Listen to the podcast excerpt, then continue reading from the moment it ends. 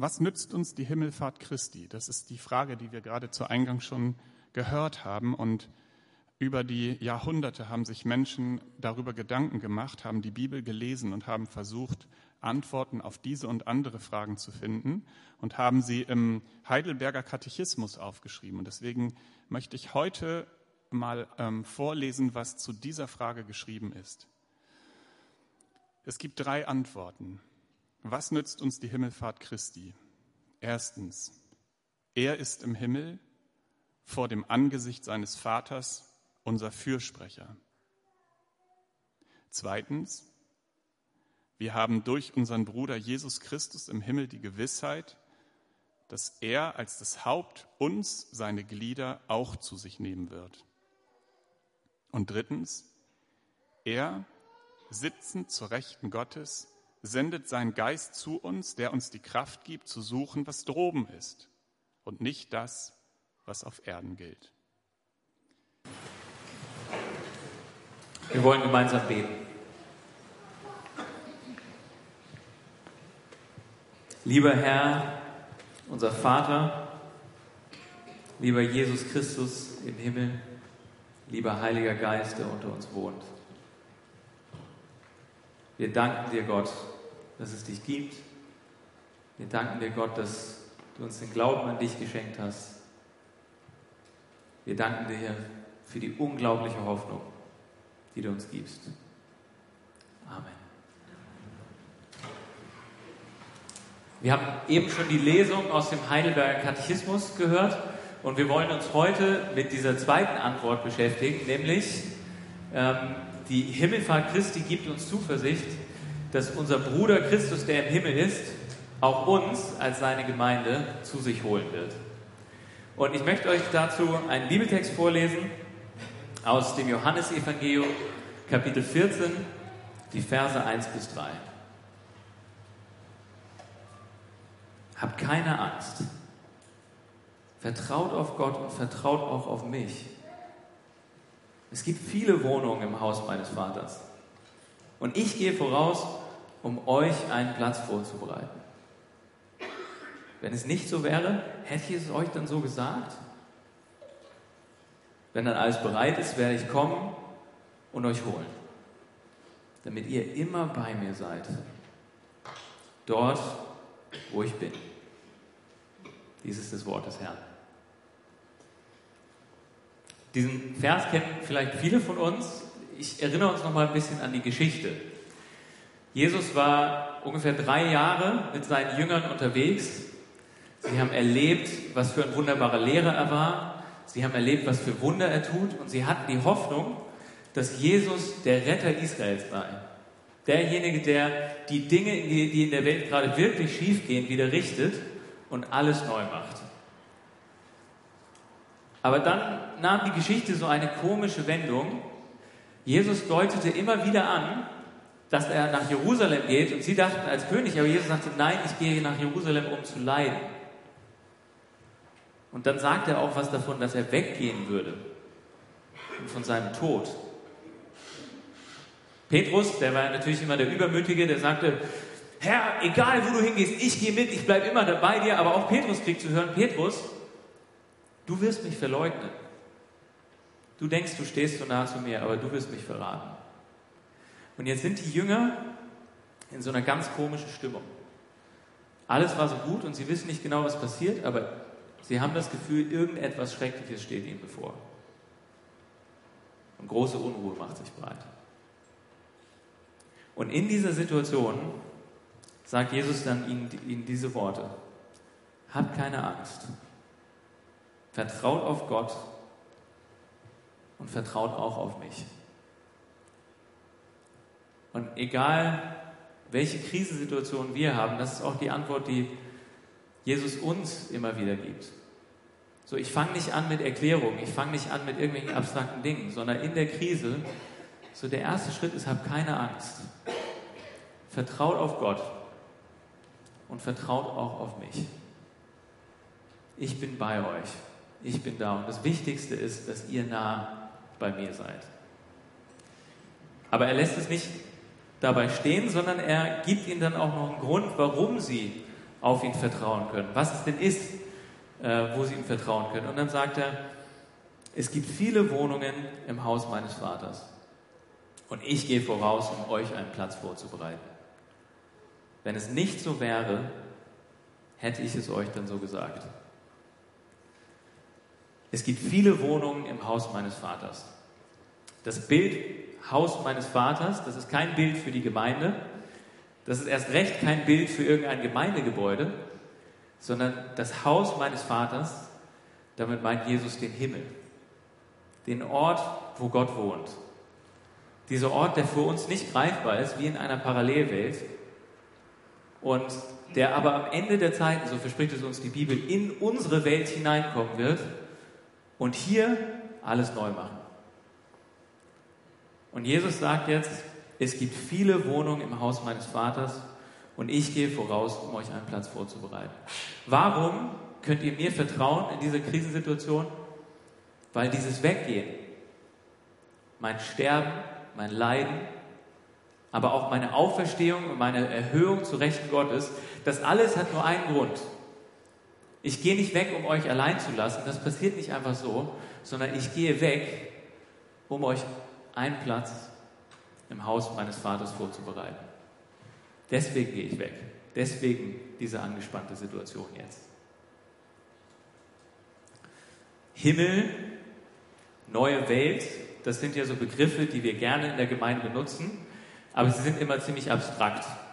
Und deswegen finde ich es so schön, dass Jesus dieses Wort benutzt, das Haus meines Vaters. Stellt euch mal ein schönes Haus vor. Denkt mal an so ein richtig, ihr seid ja schon in unterschiedlichen Häusern gewesen. Denkt mal an ein Haus, ein so richtig schönes Haus. Kennt ihr ein Haus, wo ihr denkt, also wenn ich, wenn ich viel Geld hätte, dann würde ich da wohnen? So stellt euch mal dieses Haus vor nehmt dieses Gefühl. Und so sagt Jesus, sollen wir uns über den Himmel fühlen, über das Zuhause bei Gott dem Vater. Und dann sagt er aber, das ist nicht nur irgendwie ein Haus, das Gott gehört, das so abstrakt da ist, sondern in diesem Haus gibt es viele Wohnungen und implizit, da gibt es auch eine Wohnung für dich. So, das ist nicht ein cooles Haus, wo du außen stehst und zuguckst und sagst, ja, schön wär's irgendwann, sondern er sagt, stell dir dieses schönste Haus vor, das es gibt. Und in diesem Haus gibt es Wohnungen, Räume. Und ein Raum ist für dich. Deswegen lade ich euch ein, denkt nochmal nach. Was war denn so ein schöner Raum, in dem ihr mal gewohnt habt. muss gar nicht, wir müssen gar nicht lange da gewohnt haben, vielleicht habt ihr da nur übernachtet. Also ich muss sofort, mir kommen sofort zwei Bilder in den Sinn. Ich habe mal in Ägypten in so einem nubischen Haus übernachtet und da war so eine Matratze und oben an der Decke war so eine runde Kuppel und da war so mit Kreuzform Löcher drinne, weil das orthodoxe Nubier waren. Und so, ich habe nie so gut geschlafen wie da. So, ich habe mich da hingelegt, es war so ein unglaublich wohliges Bett. Ich bin morgens aufgewacht und es war so dieses Gefühl, ich möchte mein ganzes Leben hier liegen bleiben. Ja?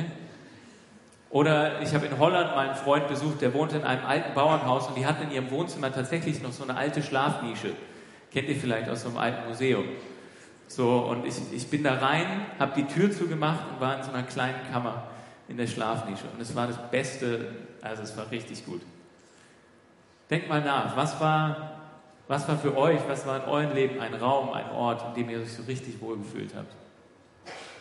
Habt ihr das Gefühl? Und Jesus sagt uns, wenn wir an Jesus glauben und ihm vertrauen, können wir die Zuversicht haben, dass es in Gottes Haus, in diesem wunderschönen Haus, viele Räume gibt. Dass genügend Platz und einer dieser Räume ist nur für dich. Da bist du zu Hause. Das ist ein wichtiger Trost, weil hier im Leben haben wir manchmal das Gefühl, es gibt nicht genügend Platz von uns, für uns. Eine, eine klassische Situation ist, ähm, keine Ahnung, ich bin auf der Arbeit und ich gehe in die Kantine und es ist ein Gewimmel von Leuten. Ich habe mein Tablett und ich stehe da und es ist so dieses unangenehme Gefühl von, wo setze ich mich jetzt hin? So überall ist alles voll, wo setze ich mich jetzt hin? Oder auch in der Schule, wenn man Mittagspause hat und man geht in, den Pausenraum und ähm, man steht da mit seinem Pausenbrot und denkt so, okay, wo setze ich mich jetzt hin? Wo ist noch Platz frei? Und so innerlich so ein bisschen die Angst, ist hier überhaupt noch Platz für mich? So, oder muss ich mich dann vielleicht da hinten alleine hinsetzen? Und wenn es ein guter Tag ist, dann gibt es diesen Moment, wo einer unserer Freunde oder Bekannten uns sieht und aufsteht auf seinem Platz und winkt und sagt, Moritz, hier, da ist noch ein Platz für dich. Und Jesus sagt seinen Jüngern damals und er sagt seinen Jüngern heute, im Haus meines Vaters gibt es viele Wohnungen, gibt es viele Räume. Und für jeden einzelnen von uns gibt es da einen Platz. Im Haus unseres Gottes gibt es einen Platz für dich. Du brauchst nie, nie dieses Gefühl haben gegenüber Gott, ob ich da noch einen Platz abkriege. Jedes Mal springt Jesus auf und sagt, guck mal hier, habe ich extra für dich besetzt. Bei mir gibt es immer einen Platz für dich. Die Situation bei Jesus ist mehr so, dass er sagt, das Haus meines Vaters, das ist wie so ein großes Haus. Ich weiß nicht, ob mir bei, bei einer reichen Person übernachtet hat, die viele Gästezimmer hat. Also ich habe das schon mal gemacht und da geht man dann wirklich durch so ein riesiges Haus und man geht durch Raum und Raum und hier gibt es einen Raum und da gibt es einen Raum und da gibt es einen Raum und dann geht die Tür auf und sagen, Moritz, ähm, wir haben dieses Zimmer für dich vorbereitet. Ich hoffe, das ist so okay. Hammerzimmer natürlich. Und so ist das im Hause unseres Vaters. Und damit es auch in unserem Herzen ankommt, wollen wir das jetzt nicht nur hören, sondern ich lade die Band ein, nach vorne zu kommen und wir wollen das nochmal singen. Wir haben ein neues Lied in der Gemeinde eingeführt und da gibt es einen äh, Refrain und der zweite Teil von diesem Refrain sagt genau das. In Gottes Haus, da gibt es einen Platz für mich. Und jetzt lass uns dieses Lied gemeinsam singen. Lass uns erinnern daran, dass es bei Gott einen Platz für uns gibt, der uns sicher ist und dass wir bei ihm zu Hause sind. Wir stehen dazu auf.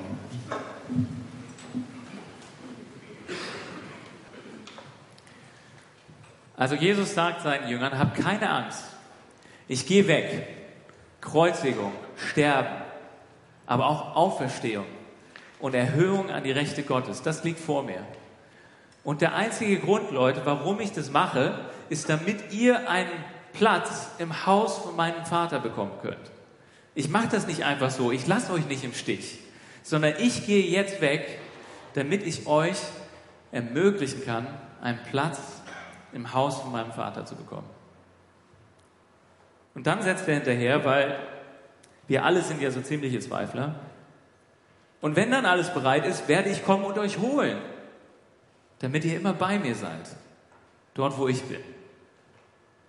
Ihr sagt, Leute, ich gehe nicht weg und bereite irgendwas vor, um dann da ewig Party für mich zu machen. So, ich gehe nicht weg und bereite was vor und nehme all das auf mich, um es möglich zu machen, dass ihr einen Platz im Haus von meinem Vater habt, um euch dann alleine im Stich zu lassen. Man geht doch nur weg, um was vorzubereiten für jemanden, um Platz vorzubereiten, damit man dann auch kommt und sie holt und ihnen die Möglichkeit gibt, dort zu wohnen. Und Jesus sagt, genauso ist das mit meinem Weggehen. Ich gebe euch mal ein Beispiel. Äh, in meiner Familie war das so, ähm, wir hatten nicht so diese am Geburtstag diese Aufwecktradition. Ähm, die meisten Geburtstage fallen ja unter die Woche und man musste zur Schule und meine Eltern waren Lehrer und dann mussten alle früh los. Da, mit diesem Aufwecken, das hat nie so gut geklappt. Aber wir haben immer Geburtstagskaffee trinken gemacht. Und da gab es immer dieses Ritual, dass dann an einem Punkt das Kind, also zum Beispiel ich, in mein Zimmer geschickt werde, meistens mit meiner Schwester, damit mir nicht langweilig wird. Und dann wird der Kaffeetisch vorbereitet. Die Kerzen werden angezündet, die Geschenke werden hingestellt und meine Eltern lassen mich alleine in meinem Zimmer und gehen weg und bereiten es vor. Ja, und dann kam der nächste Tag und ist nichts passiert. Nein, sondern dann kam der Moment, wo meine Mama gekommen ist und gesagt hat, Moritz, du darfst jetzt kommen. Und dann bin ich reingekommen und meine Familie war da. Wenn wir Gäste hatten, waren auch die Gäste schon da. Und dann bin ich reingekommen, die Kerzen brannten und alle standen da im Kreis und haben für mich gesungen. Es war wunderschön, auch mal ein bisschen peinlich, weil man musste dann diesem Lied zuhören. Aber ist doch klar, man geht nur hin, um was vorzubereiten, damit die Person das dann auch bekommt, für die man das vorbereitet. Und genauso sagt Jesus uns das heute. Ihr seht mich zurzeit nicht. Ich bin weg. Ich bin an die Rechte Gottes gegangen. Aber ich bin da nicht hingegangen, um euch hier für ewig alleine zu lassen, sondern ich bin da hingegangen und ich bin da hingegangen, um einen Platz für euch vorzubereiten. Und deswegen könnt ihr euch auch darauf verlassen, dass ich wiederkomme und euch zu mir hole, damit ihr in eurer Wohnung im Haus meines Vaters auch wirklich wohnen könnt. Und ähm, was die Bibel damit meint, ist ganz eindeutig das Ende der Zeit. Wenn am Ende der Zeit Jesus wiederkommt und uns nicht im Stich lässt, sondern wiederkommt und diese Welt nicht im Stich lässt, sondern wiederkommt und der Himmel in diese Welt hineinkommt und wir im Haus unseres Vaters zu Hause sein werden. Und für viele von uns, die schon gestorben sind und die in der nächsten Zeit sterben werden, bevor Jesus wiederkommt, haben wir aber auch die Zuversicht, dass die Bibel uns verspricht, wenn ich abwesend bin aus dieser Welt, dann bin ich zu Hause bei Jesus. Und das ist dieses Versprechen, dass Jesus sagt, ich lasse euch nicht im Stich. So, ich bin gegangen, um den Ort vorzubereiten. Und wenn ihr sterbt oder wenn ich am Ende der Zeiten wiederkomme, dann werdet ihr bei mir sein. Darauf könnt ihr euch verlassen. Ich mag das manchmal, wenn wir spazieren gehen mit Leuten und man dreht so eine Runde, man ist bei Freunden zu Gast. Und oft gibt es diese Situation, die habt ihr bestimmt auch schon hundertmal erlebt, dass dann der Gastgeber sagt, äh, Leute, ich gehe schon mal vor und äh, bereite schon mal das Abendessen vor. Ihr könnt hier noch die, die, den Rest der Runde drehen. Ich gehe schon mal, gehe schon mal vor und bereite es vor. Und, und was für ein schöner Moment ist es dann, wenn man dann nach Hause kommt und man war eigentlich schon die ganze Zeit unterwegs, aber man kommt zu der Wohnung, zu dem Haus und der Gastgeber macht die Tür auf, freut sich, dass ihr, dass ihr da seid und sagt, schön, wir können gemeinsam Abendessen. Und das Wichtige daran ist, dass es der Gastgeber ist, der die Tür aufmacht. Am Ende ist es nicht das Haus, am Ende ist es nicht die wunderbare Wohnung, die zählt, sondern am Ende, was zählt, ist, wer da ist. Und das stellt Jesus auch im Mittelpunkt. Warum diese ganze Geschichte? Warum mache ich das? Ganz am Ende geht es darum, damit ihr immer bei mir seid.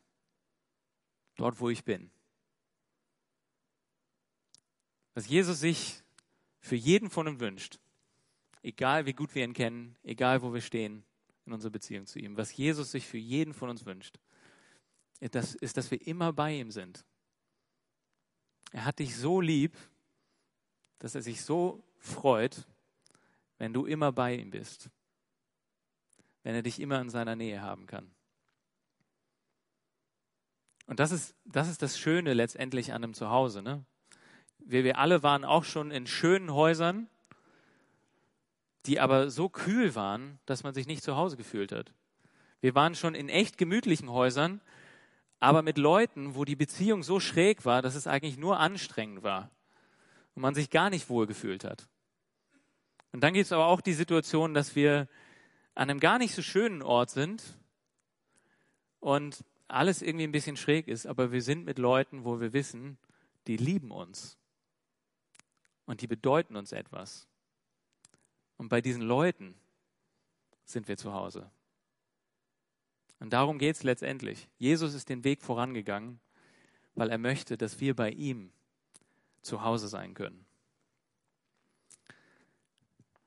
Also, Jesus sagt, er geht weg, um uns einen Platz im Haus seines Vaters vorzubereiten. Und er sagt, Leute, wenn ich weggehe, um das vorzubereiten, da, dann komme ich auch wieder, um euch zu holen. Vertraut mir doch mal. Und da möchte ich nochmal den ersten Vers vorlesen. Jesus sagt, habt keine Angst. Vertraut auf Gott. Und vertraut auch auf mich. Ich weiß nicht, wovor ihr Angst habt gerade. Ob es eine unsichere Zukunft ist. Ob ihr vielleicht in einer ähnlichen Situation seid wie die Jünger, dass ihr eigentlich erwartet, dass was ziemlich Schreckliches euch bevorsteht. Oder vielleicht ganz konkret der Tod. Vielleicht, weil wir schon älter sind oder vielleicht, weil wir einfach grundsätzlich vor dieser Ungewissheit, die vor uns liegt, solche Angst haben. So, was kommt denn danach jetzt genau? Und am Ende kommt es auf das zurück, was hier in Vers 1 steht, dass Jesus sagt, habt keine Angst. Vertraut auf Gott und vertraut auch auf mich. Und wir können Jesus vertrauen.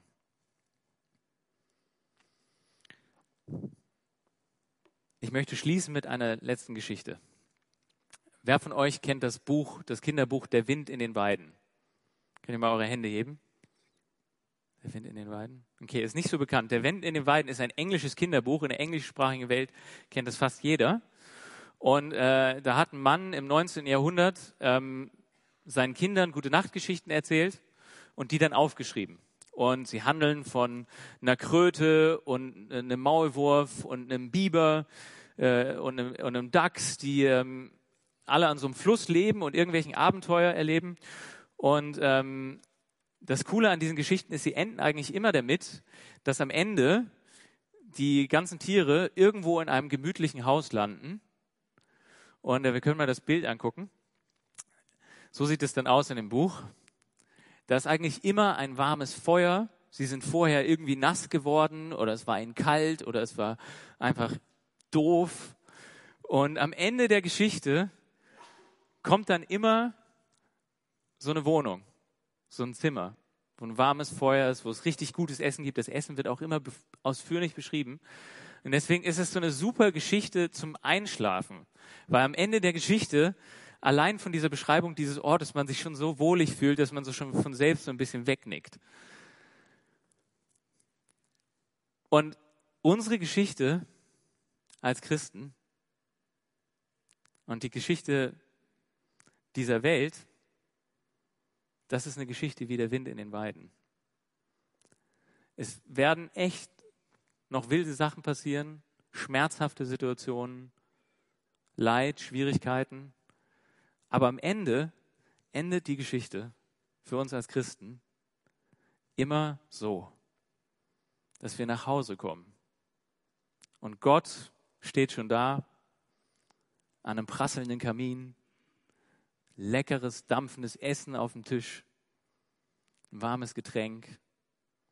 Und er streckt seine Arme aus und er sagt, schön, dass ihr da seid.